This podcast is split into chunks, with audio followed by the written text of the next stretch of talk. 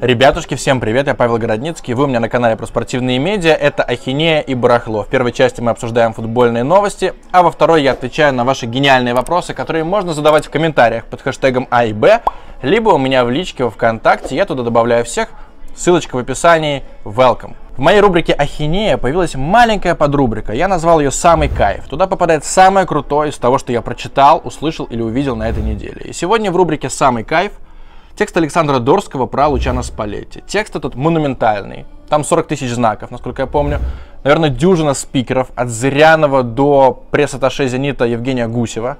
Саша неделями писал этот материал, по крупицам собирал фактуру. Получилось круто. Но я прочитал этот текст дважды. Первый раз с точки зрения человека, который застал эпоху Спалетти в 15-летнем возрасте. И я тогда воспринимал это так. Вот у нас был Дик Адвокат этот унылый, который то с Австралией подпишет контракт, то в Бельгию там куда-то сбежит. Короче, не хочет он явно работать в Питере. После него Анатолий Давыдов, наверное, при всем уважении, не уровень топ-клуба, даже топ-клуба РПЛ. И потом Лучано Спалетти, такой свежий, харизматичный, приехал в Петербург, давал крутые пресс-конференции, классно себя вел в технической зоне, бегал к фанатам, раздевался, в первый, первый сезон выиграл чемпионство. Короче, я прочитал этот материал как человек, который вспоминал свою юность и который явно симпатизировал и тому Зениту, и Лучано Спалетти.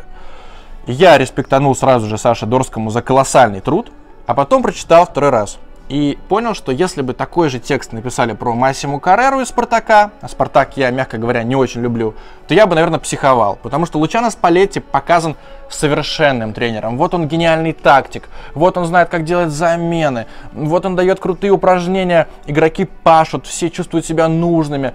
Короче, все, гений. И там даже есть э, фактура такая внутри этого материала, что Игорь Денисов просил корреспондента Спортэкспресса, кажется, на тот момент Сергея Цимермана, чтобы тот написал, что Спалетти гениальный тренер, а Сергей Цимерман не придумал, как это упаковать и попридержал эту историю до лучших времен, до времен, когда Саша Дорский начал писать свой текст.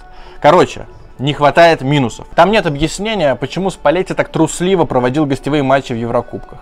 В этом же тексте не объясняется, почему Лучано Спалетти очень часто стоял в технической зоне, поздний Спалетти, я подчеркнул, стоял, и Зениту, допустим, нужно забивать, Зенит проигрывает 0-1, а Спалетти смотрит куда-то в пустоту невидящими абсолютно глазами и, наверное, думает, какой бы мне чай сегодня выпить вечером, а куда бы мне поехать на шопинг, а какой бы мне винишко бы прикупить к приезду жены? Ну, короче, какие-то совершенно странные вещи, наверное, происходили в голове Спалетти, потому что он не реагировал на происходящее. Он был как будто бы в астрале. И самое главное, вот какой у меня главный вопрос к Спалетти. Еще в конце 2011 года Дмитрий Бородин, бывший вратарь «Зенита», давал интервью Юрию Дудю и сказал, что у Спалетти есть минус. Одним игрокам, которые не отвечают на критику, он жестко пихает. В качестве примера Бородин привел Томаша Губачана. А других Спалетти почему-то не трогает. Там не было примеров э, каких-то избранных людей. Но Бородин четко объяснил, что да, были в команде неприкасаемые. И я слышал это от многих людей из того «Зенита», что Спалетти побаивался рыпаться на некоторых футболистов. Была такая русская мафия, Быстров и так далее. И их Спалетти не критиковал, потому что они могли ответить, потому что они могли позвонить напрямую руководству и какие-то неприятности для Лучана создать. Этого в тексте не было. Я понимаю, что Саша Дорский фанат Лучана Спалетти, но получилось как с книжкой Властемила Петрожелла, где нет слова «казино» вообще. То есть как будто бы он туда не ходил. Так и тут, как будто у Спалетти нет ни одного недостатка. Но я так понимаю, что Саша Дорский планирует поехать в Италию или как-то по-другому связаться со Спалетти в нынешних условиях и сделать с ним большое интервью. Так вот, Саша Дорский, я тебя прошу, задай, пожалуйста, эти вопросы про гостевые матчи, про разные отношения к футболистам и про то, о чем же думал Спалетти, когда стоял отрешенный в технической зоне. Я думаю, что все прекрасно себе представляют мистера, который вот так вот смотрит то ли э, в беговую дорожку, то ли на трибуны, то ли в небо, то ли куда-то еще, но точно не смотрит футбол. Теперь к новостям. Евро 2020 перенесут на 2021 год. Во-первых, это максимально верное решение, потому что клубный сезон доиграют. Это уже точно. И УЕФА там разрабатывает календарь, есть некоторые даты возобновления сезона. Ну, уже понятно, что клубные турниры важнее, чем Евро 2020. Я очень боялся, что пожертвуют всеми чемпионатами, Лигой чемпионов и даже Лигой Европы, хотя на нее плевать, пожертвуют ради крупного турнира, к которому долго готовились. Нет, к счастью, переносится все на год. Ну и с моей точки зрения это супер, потому что до Евро 2020 я бы успел набрать 1010 подписчиков, а так у меня в запасе целый годик. Это значит, что на Евро 2021 аудитория моего канала станет побольше, и рекламные бюджеты тоже побольше, так что продолжу вкалывать. А вы, пожалуйста, смотрите, ставьте лайки и подписывайтесь на канал. А кто уже подписан, не забывайте ставить колокольчик, это тоже очень важно. Мария Командная вернулась на YouTube и облажалась. Ну это катастрофа. Я недавно рассказывал вам про Машу Командную, ссылочка в описании. Я верил, что у нее канал хоть и в анабиозе, но он воскреснет. И он воскрес максимально тухло, потому что Маша нашла себе партнера, RTVI, то есть фактически телевидение. И теперь они совместно с RTVI делают такие же телевизионные интервью для YouTube.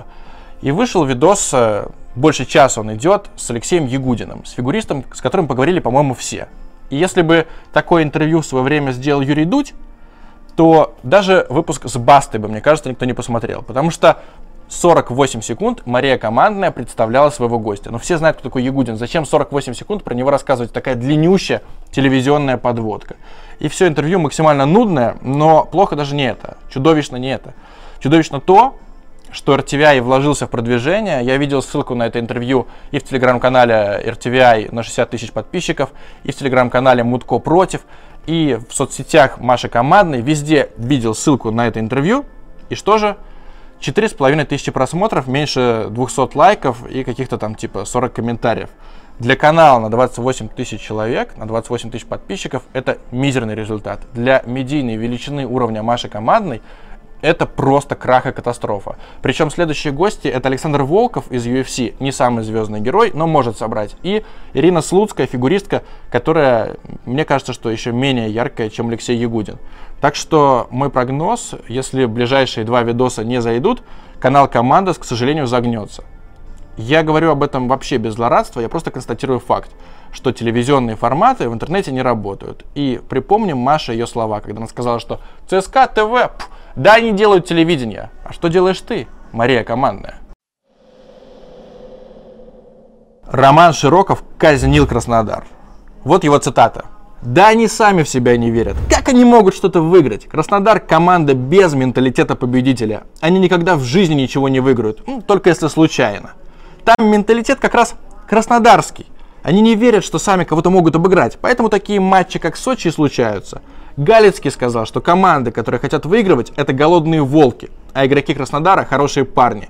Вот они хотят казаться для всех хорошими парнями, но такие команды ничего не выигрывают. Я полностью согласен с Романом Широковым. Он хоть и играл у Галецкого, хоть и общался с ним тесно, насколько я понимаю, они, ну не друзья, но приятели. Он никак не оскорбил Сергея Николаевича. Это реально так. Галецкий делал команду хороших парней, и она до сих пор остается таким вот клубчиком, который, ну зато мы хорошую комбинацию провели, зато у нас много воспитанников, у нас крутая академия, титулы, титулы когда-нибудь придут.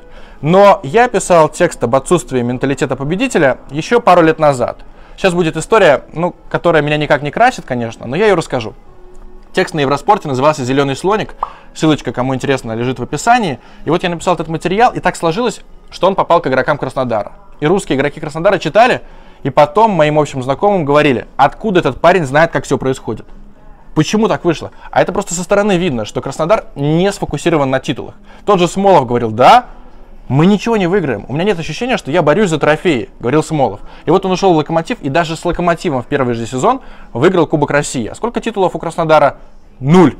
Так что срочно нужно себя вести подло, нужно тянуть время, нужно любой ценой просто снять вот эту блокировку, забыть о том, что а, мы хорошие ребята, и выиграть какую-нибудь чашку, там какой-нибудь трофейчик, хоть вот вообще любой кубок, суперкубок, бороться за них и воспитывать в себе этот менталитет победителя. Другого пути нет. Иначе Краснодар всегда будет второй, третий, вылетать из отборочных раундов Лиги Чемпионов. Но зато мы пытались играть в атаку, зато мы так старались. У нас 17-летний парень вышел. Ну, понятно.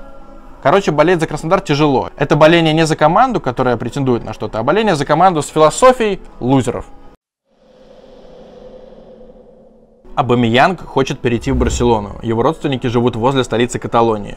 До этого Пьер-Эмерик Обамеянг говорил, что его дедушка был фанатом Реала, жил чуть ли не в 100 километрах от Мадрида, и перед смертью в 2014 году Пьер-Эмерик пообещал деду, что он когда-нибудь будет играть за Мадрид. Эту историю можно найти даже в британских медиа, то есть это не какая-то выдумка, не какой-то фейк. И вот теперь родственники живут около Каталонии, поэтому Обамеянг задумался о переходе в Барсу. Я скажу так, для меня Пьер-Эмерик Обамеянг это главный клоун поколения крутых нападающих. Ему уже 31 год скоро исполнится, 31 год. Он поиграл за Боруссию, почти ничего не выиграл. Теперь на десятых местах трепещется, где-то трепыхается с Арсеналом. Это печально, грустно и тоскливо, потому что Обамеянг реально крутой форвард. И я знаю, что Реал Мадрид хотел его подписать и мог его подписать. И как вообще он оказался в Арсенале, для меня это просто тотальная загадка. Если в ближайшее межсезонье, в ближайшее трансферное окно не свалит в нормальный клуб, то он так и загнется в этом арсенале, не выигрывая вообще ни херища. Никакой Барселоны не будет, никакой, никакого Реала. Все эти истории про родственников, про деда кажутся просто пустотой. Пьер Америк, соберись, ну ты же крутой нападающий. Почему ты не перейдешь в нормальный клуб? Российским судьям нечего жрать. Как известно, у нас сейчас пауза в чемпионате, поэтому судьи, которые получают зарплату сдельно, сидят без дела и они зарабатывают 30 тысяч рублей в месяц до вычета налогов. То есть 1025 рублей на жизнь им остается. Как вообще, вот когда есть сезон, платят судьям? Они проводят матч, дальше им ставят оценку. За матч они, как правило, насколько я помню, получали в районе 115 тысяч рублей. Потом, если ты не облажался, ты получаешь назначение на следующий матч, а если ты обосрался, то ты идешь в конец очереди и, и там ждешь, когда облажается кто-то еще, чтобы ты поднялся повыше. Короче, можно подумать, что у нас судьи зарабатывают тысяч по 500 в месяц, потому что там есть еще всякие ФНЛ, какие-то вторые лиги, где можно подработать. Но на самом деле арбитры РПЛ рассказывают, что зарабатывают 150-200 тысяч рублей в месяц. Если взять на весь год растянуть, потому что сезон-то идет не весь год, 150-200к в месяц у них получается. И вот что вы думаете? Что можно вообще в принципе требовать с этих людей, которые бегают по полю, которые испытывают колоссальное давление, которые должны себя держать в крутой форме, но они зарабатывают в разы меньше, чем футболисты и даже меньше, чем очень многие комментаторы. Я считаю, что уровень судейства в чемпионате России полностью соответствует зарплатам судей. И я не понимаю, почему им так мало платят. И сейчас то, что они вынуждены сидеть и занимать бабки, говорит лишь о том, что гораздо проще занять бабки не у соседа, не у друга, не у брата жены, а, например, обратиться к человеку, такому абстрактному человеку по имени Евгений Ленорович и взять авансом какие-нибудь денежки, какие-нибудь тысячи евро за очень благоприятное судейство для команды с названием из четырех букв. Ну, допустим, аббревиатура ЦСКА. Это условный пример, но просто если судьям нечего жрать, вы не удивляйтесь, что они берут деньги от президентов, от э, начальников команд и так далее. Вы не удивляйтесь, что они соглашаются принимать какие-то дорогие презенты. Просто расследований коррумпированных судей в России нет и никогда не было. Судьи брали деньги с двух команд сразу. В 90-е творился полный ад. Но никого так и не вывели на чистую воду. Платите судьям, блядь, больше. Тогда они будут судить нормально. Сейчас они судят на свои 150-200 тысяч рублей. Это же, ну просто смешные бабки.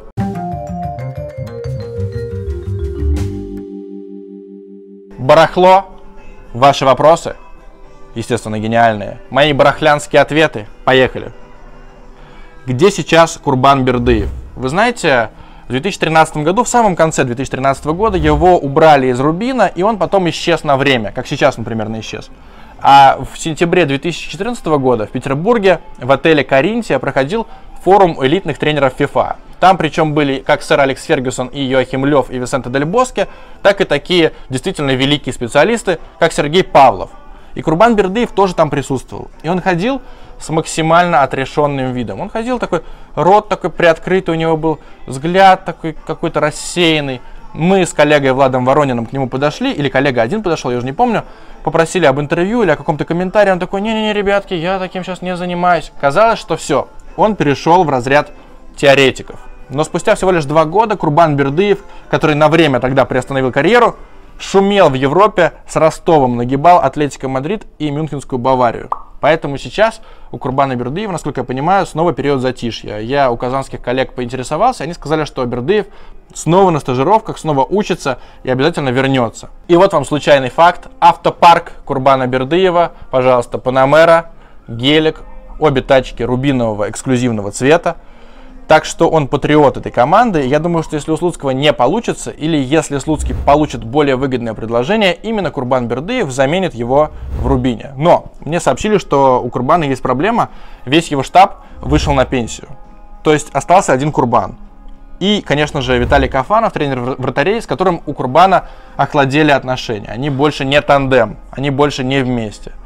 Поэтому Курбану придется набирать новую команду, новый штаб, и только после этого снова эффективно тренировать. Но я не сомневаюсь, что он вернется. Просто не сомневаюсь в этом.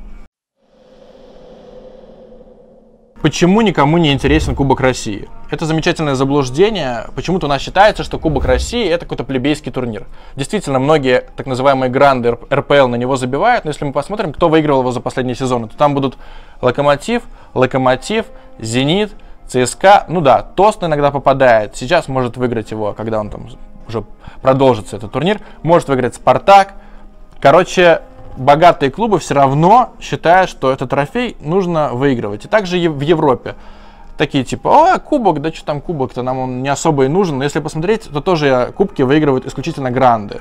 Или те команды, которые еще недавно считались грандами, как Арсенал. А по поводу престижности этого трофея я бы сказал следующее. Конечно, кубок, который дает путевку в Лигу Европы, ну это так себе, так себе уровень. Все мечтают о Лиге Чемпионов. Но зато кубок, если ты его выигрываешь, позволяет забрать еще один трофей, а это суперкубок, который можно взять уже чисто для количества. И так ты одним легким титулом можешь взять два легких титула. А сейчас любой трофей в мире ценится. В любой лиге, если ты, конечно, не ПСЖ, не Бавария и, наверное, не, Ювен, не Ювентус, любой трофей, он престижный. В Англии просто 6 грандов, они вгрызаются в эти чашки. Да и в России тоже конкуренция бешеная, поэтому все хотят кубок. Не стоит думать, что кубок это какая-то помойная посудина. Почему Никита Васюхин отказал Гвардиоле? Это такой внутренний мем, это такая шутка, потому что Никита пару лет назад увидел на сайте с вакансиями для видеоаналитиков вакансию для человека, который бы изучал стандарты для Ман-Сити. И он просто посмотрел, что она есть, и такой, а, ну я бы не поехал. Теперь объясню, почему он бы не поехал. Во-первых, потому что ты действительно будешь заниматься только стандартами. Это очень узкопрофильно, очень скучно и очень однообразно. Это прям надоедает. Во-вторых, на этой должности платят 2000 фунтов, а в Англии ты не проживешь на 2000 фунтов. Кто-то скажет, а, ну ты же говорил нам, Городницкий, что Васюхин переехал в «Зенит» на очень скромную зарплату. Да, зарплата скромная, но это все-таки не 20 тысяч рублей, а 2000 фунтов в Англии это прям мизер. Это ты будешь выживать, ты будешь экономить на всем, на жилье, на еде, там на каких-то даже подписках на iTunes, на что угодно. Ты будешь экономить и сжимать бабки. Поэтому Никита не отказывал Гвардиоле, он просто как-то поразмышлял вслух, что он бы не поехал на такую зарплату. И, кстати, мне рассказывали, что скауты в Англии, которые просматривают футболистов, это тоже люди, которые из энтузиазма этим занимаются, и там какие-то гроши платят, просто совершенно смешные деньги. Это либо получается, все скауты те, кто ведет аскетичный образ жизни, либо те, у кого богатые родственники, и поэтому ребята могут себе позволить заниматься тем, чем им нравится заниматься. Но у Васюхина в «Зените» гораздо больше полномочий, чем если бы он работал на Гвардиолу в «Сити». Короче, Никита сделал правильный выбор. Расскажи про свой тред про журналистов. Что за история про Машу Макарову? Это очень длинная и душная история. Начну с октября 2018 года. Я тогда был в Милане с подругой. Подруга пошла в картинную галерею, а я остался в кафе прямо напротив этой галереи. И за час я нахлестался там савиньон бланом, просто вот вообще красный. Сидел, ну, на самом деле синий, но лицо у меня было красное. И я достал телефон, там очень хорошо ловил Wi-Fi, и начал набрасывать в Твиттере на всех подряд журналистов. То есть я сказал, один лайк, один факт про любого спортивного журналиста, которого вы попросите. Просите у меня в реплаях. И мне начали писать, ну а расскажи про Генича, про Черданцева, про Уткина. И я просто в один твит умещал свое мнение про этих людей. Там больше 200 твитов, ссылка в описании на весь тред, если вам интересно. Теперь история про Машу Макарову. Про Машу я написал следующее, что она, в принципе, молодец, что экспериментирует с форматами, тогда так и было. Сейчас, конечно, у нее карьера на дне. Но про Машу есть грязная история, которая объединяет Машу и одного участника вечернего Урганта. Что за участник Урганта и что за история? Объясняю. Короче, есть такой комментатор. Вы все его прекрасно знаете. Он любит яркие ботинки, он любит шляпы. И этот комментатор, это не секрет вообще в спортивной тусовке, все это знают. Он не совсем гетеросексуален. Наверное, он когда-то был бисексуален, сейчас, как я понимаю, его интересуют исключительно парни. Но это его дело, я к этому отношусь максимально толерантно. Я считаю его крутым комментатором, его интересно слушать, он всегда готовится к матчам, он профессионал. Но вот есть такая особенность. И как он осознал, что он гей? Очень просто. Он поцеловался с Машей Макаровой. И Маша Макарова не впечатлила этого человека, я чуть не сказала вы имя только что, и вот он все решил. Меня девочки не особо возбуждают. Маша сама рассказывала всем эту историю, особенно когда напивалась, а напивается она регулярно. И так эта история попала ко мне сразу из нескольких источников. И я вот такой тизер дал у себя в Твиттере, что есть грязноватая история про Машу Макарову и одного участника вечернего Урганта, потому что именно там сейчас работает или работал еще недавно бывший комментатор НТВ+. Маша Макарова отреагировала откровенно неадекватно – она в любой компании начала говорить, так, нож, вот бы сейчас здесь был Городницкий, я бы ему в горло бы воткнула. Ух, я надеюсь, Городницкому в подворотне кто-нибудь между ребер-то перо воткнет. Короче, какая-то нездоровая тема. Поэтому я очень угорал над Машей Макаровой. Ну что я тут могу сказать? Где сейчас Маша Макарова? Наверное, записывает очередное скучное видео для канала Тимура Журавеля. Как ты относишься к Дмитрию Егорову? Я впервые увидел его в пресс-ложе на матче «Спартак-Зенит» 2015 года, открытие арена. Я захожу в эту пресс-ложу и слышу, что какой-то клоун матерится просто на весь этот зал. Не обращая внимания ни на кого. Такой, ай, пи***. Вот такая примерно была риторика. Потом я подошел и увидел, что это Дмитрий Егоров, про которого я был наслышан. Мы с ним немножечко пообщались, и он, мне кажется, в личном общении довольно адекватным, приятным и даже добрым чуваком. Но как журналист он алармист.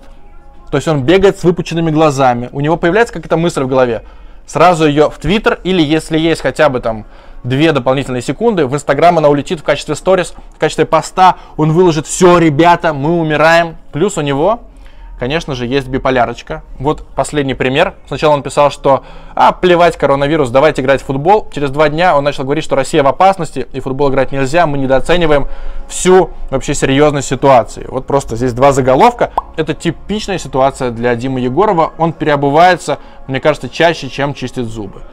Так что, как я к нему отношусь? Как к персонажу, который иногда раздражает, иногда смешит, иногда веселит, но в целом он безобидный. И те, кто знает его лично, говорят, что он вот хоть и странноватый, но довольно порядочный чувак.